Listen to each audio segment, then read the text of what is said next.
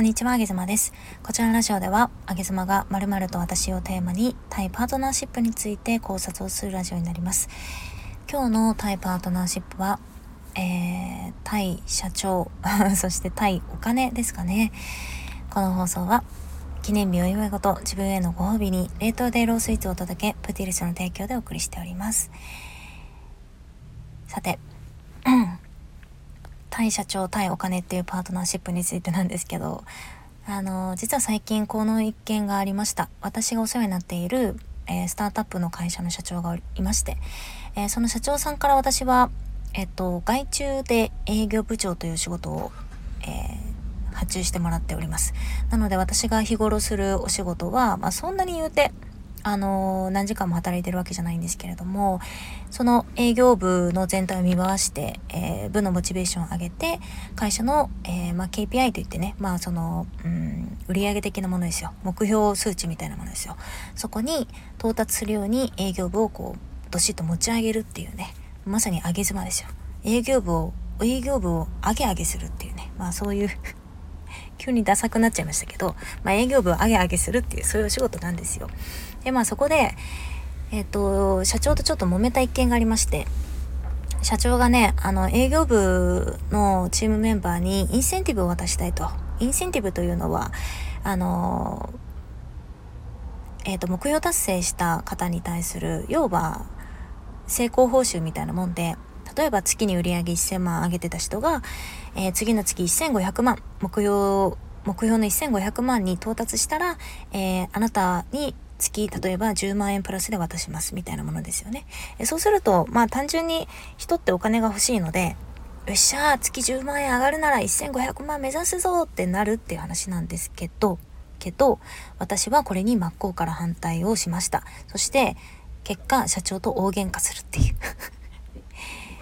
まあ、社長からしたら、えっと、今いるメンバーに手っ取り早くモチベーション上げてもらって、手っ取り早く会社の売り上げを上げたい気持ちがあるんですけど、その一方で長期的にいい人材に残ってもらって、長期的に、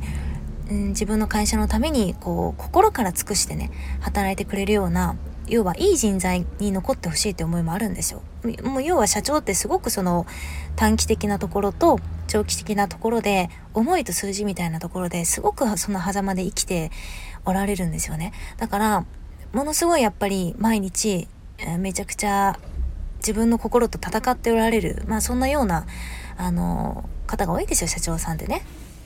で、私はそれも理解しているので、インセンティブはまあいいっちゃいいなと思うんですけど、あのね、結局、私もそうなんですけど、その短期的なお金を与えられて心が動いて、よっしゃやろうって思う人って長く続かないんですよね。で、これは私がまあ前会社員だった頃、ちょっと人事っぽい仕事もさせていただいてて、あのもうね、100%と言えるんじゃないかなと思うんですけど、ほぼ100%そうですよ。短期的なお金を目指して、えー、何かこう自分のモチベーション上げてね、で自分の手足を動かそうとする人っていうのは体力切れを起こしてすぐに辞めます。えー、会社員だったらすぐに退職します。で、こういうスタートアップベンチャー系の企業であればすぐに解雇されます。クビにされますね。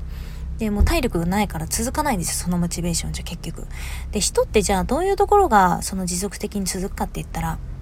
皆さんちょっと自分の人生を振り返ってみていただいて、これ全然売り上げにならないけど全然お金としてまあ言ったら収益としてね発生しないけれどもなんか自分の人生の中で10年ぐらい続いちゃってるこれ続いちゃってるんだよなみたいなものって一つや二つあると思うんですよね。私もあります。例えばえっとまあこれは歴としては短いんですけどまあ10年ぐらい普通に続くなと思うのはジムですね。体を鍛えること。これは私は全然そこから売り上げとか収益って発生しないですけれども、えー、続くと思います。私はそこにモチベーションをすごく高い、高いモチベーションを持っています。これはお金じゃないです。で、もう一つ、発信活動。これもそうですね。そもそも私、音声配信が初めての発信活動だったんで、約2年前ですよ。発信活動だったので、えー、フォロワーゼロですよ。これ、お金が、お金がモチベーションじゃないんですよ。私稼ごうと思って始めてないんですよ。ただただ今自分の向き合っているパートナーシップがもうやばすぎて夫との関係やばすぎて子供との関係やばすぎてもうまあ言うたら全てですよね。あの友達との関係もなんかもう自分のメンタルが沈みすぎちゃってた頃だったので友達と連絡取ろうと思っても取りたくなかったしだいろんなパートナーシップがボロボロでやばすぎて始めたんですよ。どうにかしようと思って。でモチベーション私これお金じゃないんですよ。でも今すごくアクティブに続いてて、まあ、結果それがマネタイズになっている部分もあるかもしれないけどえー、体づくりもそうですよね。あるかもしれないけれどもでもモチベーションそこじゃないんですよ。って考えてみた時にね皆さんご自身の人生の中でまあ、いわゆる趣味みたいなものですかね。これお金にならないけど続なんか続いちゃってるもの。でぶっちゃけご飯一食抜いてもこれやりたいやりたいんだよなみたいな。ゲームとか本読むとか何でもいいですよ友達と飲み会行くとかね何でもいいんですけど例えば、えーと、他人の悩み相談に乗るのが好きっていう方とかね全然お金発生しないじゃん。で自分の時間がどんどんどんどん相手の悩み事にこうよ変な言い方ですけど搾取されていくんですよ。でもその人がそこにモチベーションを感じてたらその人にとったらそれが喜びになるわけじゃないですか。お金以上の快感になるわけでしょ。で私社長に言ったのはこの話をして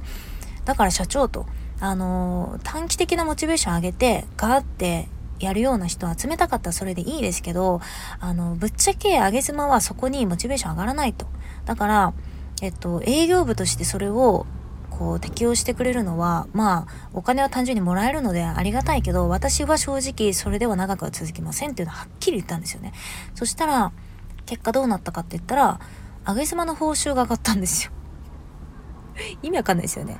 あの結果上げ妻だけの報酬がちょっと上がったんですよでまあ社長曰くですよ社長曰くあの上妻さんが例えばあの時の話し合いで「よし社長インセンティブやりましょう」というふうにあなたがその話にもし乗ってきたら結果的にあなたの報酬も上がるからあなたにとってはすごく都合がいい話だったと。でもあなたはそれを拒否したんですよと。あなたはもっとこう内的なモチベーションをどうこうしましょうよ社長というふうに本当にこう心から言ってきてくれたと。だから僕は君を信用して、えーと、営業部長としてもっと頑張っていただきたいという感謝の意味を込めて、えー、お金を渡したんですというふうに言われたんですよね。で私それ私それを言われて自分の報酬が上がったっていうのを改めて見た時にすごく感謝をしました。あの、本当にビビたるものですけど、あげていただいて、本当に社長の気持ちありがとうございますって受け取ったし、えっと、私はあの時ああいう意見を言ってよかったなと思いました。なので、なんか、そうですね。自分のモチベーションみたいな話になりますけど、あの、結構経営者の方々とか、うーん、なんかデザイナーさんとかね、それこそ芸術家の方々とか、うーん、お金をモチベーションとしてないステージにいる方々っていうのは特にお金をモチベーションとする方々を多分えっ、ー、と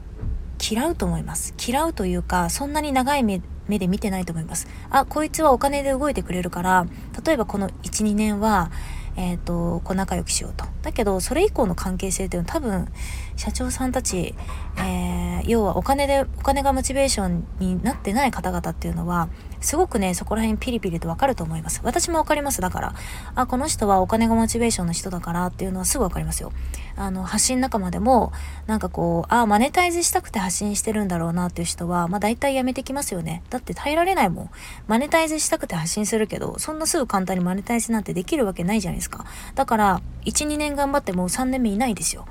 私発信歴、まあ、2年以上になりますけど2年間経ってみてマネタイズ目的で始めた方ほとんどいないじゃないですか。でほとんどいなくて結果どうなったかっていうとマネタイズ目的じゃない人たちがマネタイズできちゃってますよ実際。そういうことですよだからね。だからあながち間違ってないんじゃないのかなと思うのが今日のお話でございます。皆さんはいかがでしょうか？ご自身が何か続けちゃっていること。お金目的じゃないけれども結果なんかちょっとお金発生しちゃってるぞみたいなことってもしかしたらいきなりこう花が咲いてねそれがまあお金の面で言うとお金の面で言うとすごく化ける可能性もありますよね。でまたそういうところにモチベーションを感じない方々っていうのは結構人のモチベーションっていうのはじっくり見るんじゃないのかなっていうのが、まあ、社長と話した中で私が感じたことでございます。またね。